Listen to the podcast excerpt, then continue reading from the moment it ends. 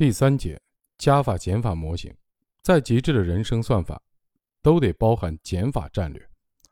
我时常感到时间不够用，没时间写书，没时间写文章，没时间运动，没时间见朋友，没时间做家务。与此同时，我还在不停地做着加法。有人在我忙着写这本书的时候找我讲课，我就答应了对方。还有一段时间，出版社找我写第二本书，我也答应对方，然后就开始写提纲了。自己明明很忙，却还想做更多的事情，这究竟是为什么？后来我意识到，这与我们一直以来的思维定式及习惯有关。我从小到大的成长环境中，我们一直接受的教育就是要争取和追求更多的东西，而非更少。所以，每当需要舍弃的时候，我们都会感到非常难受。明明还没有获得，但那种像是失去自己早已拥有的一切的感觉，真是让人无法接受。然而，事实真是这样吗？其实，当我们一直在给人生做加法的时候，我们往往会忽略最关键的东西。我们可能迷失在外部的世界中，从而失去与内在的自我的深度的连接。我们应该怎么办？这时，我们可以用加法减法模型。面对同一个目标，正向的思维聚焦于加法，逆向的思维关注减法战略。这个思维模型可以让我们在看到增加是一种选择的同时，关注到减法战略的巨大力量。并用减法战略实现增长和改变。猎豹 CEO 福盛在《认知三部曲》中写道：“记得有段时间我非常忙，各种会议满天飞，效率很低。我当时就想，难道当年乔布斯会比我更忙吗？归根到底，还是我的管理方法不对。于是我不停地追问自己：如果现在让工作时间少一半，我能不能做得更好？”当我在脑海里不断的浮现这个问题时，我突然意识到，我忙的根源其实就在于自己认为太多的事情都很重要。怎么让管理变得更有效率？本质上是减少真正所谓管理的量，增加判断的量，增加帮团队在关键点做决定和梳理流程目标的量。核心是转换思维，培养做判断的能力，而不是勤勉工作的能力。勤勉工作只是基础。假设一下，如果只花一半的时间，我们能不能把事情做得更好？顺着这个方向去想，我们就需要给很多事情不断的优化分级。如果用正向的思考，我们会怎么想？我们肯定会这样想：怎样才能增加我的时间啊？我是不是可以每天少睡一点？比如早晨五点起床，我每天的健身时间是不是能缩短一点？但实际的情况却是这样的：在我们增加了工作时间以后，没过多久，我们就会发现新增的时间又被新的工作填满。为什么？这是因为工作是会自我膨胀的。相反，福盛的这种方法却非常有效。这是因为，当我们开始做减法而不是做加法的时候，那些真正重要的东西才会浮出水面，我们才能真正的看到事物的优先级。因此，如果顺着这种思路继续的下去，我们就会发现，也许我们能够砍掉百分之九十可以做但不应该做的事情。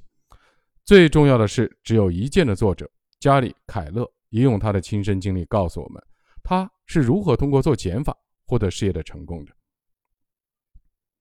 在创业的第一阶段，加里·凯勒用十年时间创办了一家非常优秀的公司，他做得非常顺利，信心满满，觉得公司很快就会把业务拓展到世界的各个国家。然而，就在这个时候，公司突然全面陷入困境。尽管他做了各种各样的努力与尝试，可公司的业务还是一团糟，没有任何的起色。就在他一筹莫展的时候，他的老师出现了。老师问加里·凯勒：“你觉得如果要扭转现状？”你需要做些什么？加里·凯勒困惑地摇了摇头。老师在墙上写下了十四个关键的职位，说：“你只需要做一件事，就能扭转整个公司的尴尬的处境，那就是把我标记出的十四个关键的职位指派给真正能够胜任的人。只要你选对了这十四个关键职位的人，整个公司就能朝着好的方向发展。”加里·凯勒非常的惊讶，他不相信困扰他这么久的问题的解决方案会如此的简单，只是找到这十四个人。于是他问老师：“这个解决方案是不是应该再稍微的复杂一点，多做几件事来扭亏为盈，会不会比较保险？”老师简短有力的回答说：“不需要。耶稣只需要十二个门徒，而你只需要十四个关键职位上的人。”就这样，加里·凯勒做了一个非常重大的决定，他先把自己解雇了，从公司 CEO 的位置上退了下来，然后他开始专心的去找那十四个关键职位的人。结果不到三年的时间，这十四个人就让公司实现了持续的盈利。而且利润连续十年以百分之四十的速度增长，从一个地区性的公司迅速成为一家全国性的公司。谁知这个时期问题又出现了，这十四个人虽然完成了他们承诺的大部分的工作，但有时最重要的工作反而没能完成，从而导致整体的工作陷入困境。于是，加里·凯勒决定简化他们的工作。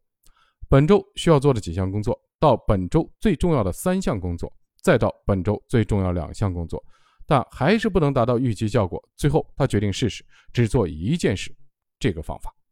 他问他们：“你本周最重要的一项工作是什么？哪一项工作一旦完成，就能让其他工作变得简单或者不太重要？”这个办法在他绝望中想到的，却再一次给他带来惊喜。结果是，这十四个关键人物的业绩直线上升。有了这两次陷入困境的经历，加里·凯勒因此意识到一个非常有趣的现象：每次公司获得巨大成功的时候，都是他专注做一件事情的时候。于是，加里·凯勒想到这样的问题：每个人每天都有二十四个小时，为什么有的人成功了，有的人失败了？那些成功的人为什么能够完成更多的事情，达到更高的目标，赚到更多的钱，拥有更多的东西？如果他们把时间看成一个人事业的原始的资本，那么每个人的原始资本就是每天二十四个小时。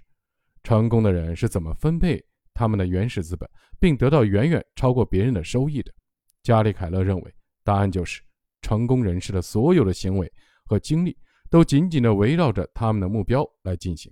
他们之所以能够成功，是因为他们放弃了很多可以做但不是必须做的事情，从而专注于最重要的事情。事实上，无论是工作还是生活，要想取得更好的效果，就要尽量缩小目标，不断在目标管理中进行权衡筛选，不断的思考，直到找到那件最重要的事情。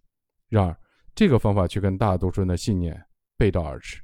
他们认为，要想做成大事，就要马不停蹄地把计划安排得很满。最后带来的结果就是日程紧张、压力巨大，但成功却离他们越来越远。这是因为，不管你的精力有多么的充沛，你的睡眠时间多么的短，你也无法改变每天只有二十四个小时这一事实。你更无法改变一个人的寿命有限的事实。所以，不断的增加工作目标，往往只会带来一个结果，那就是更低的效率。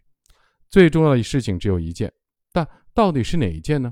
这时，你需要问自己一个非常关键的问题。